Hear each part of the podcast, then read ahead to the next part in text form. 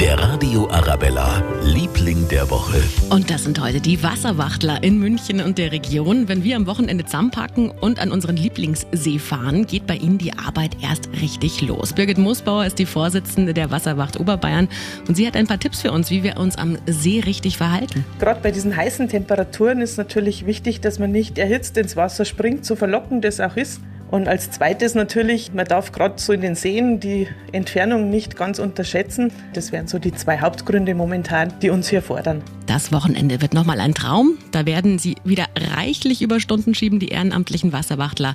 Und wir sagen dafür herzlichen Dank. Der Radio Arabella, Liebling der Woche.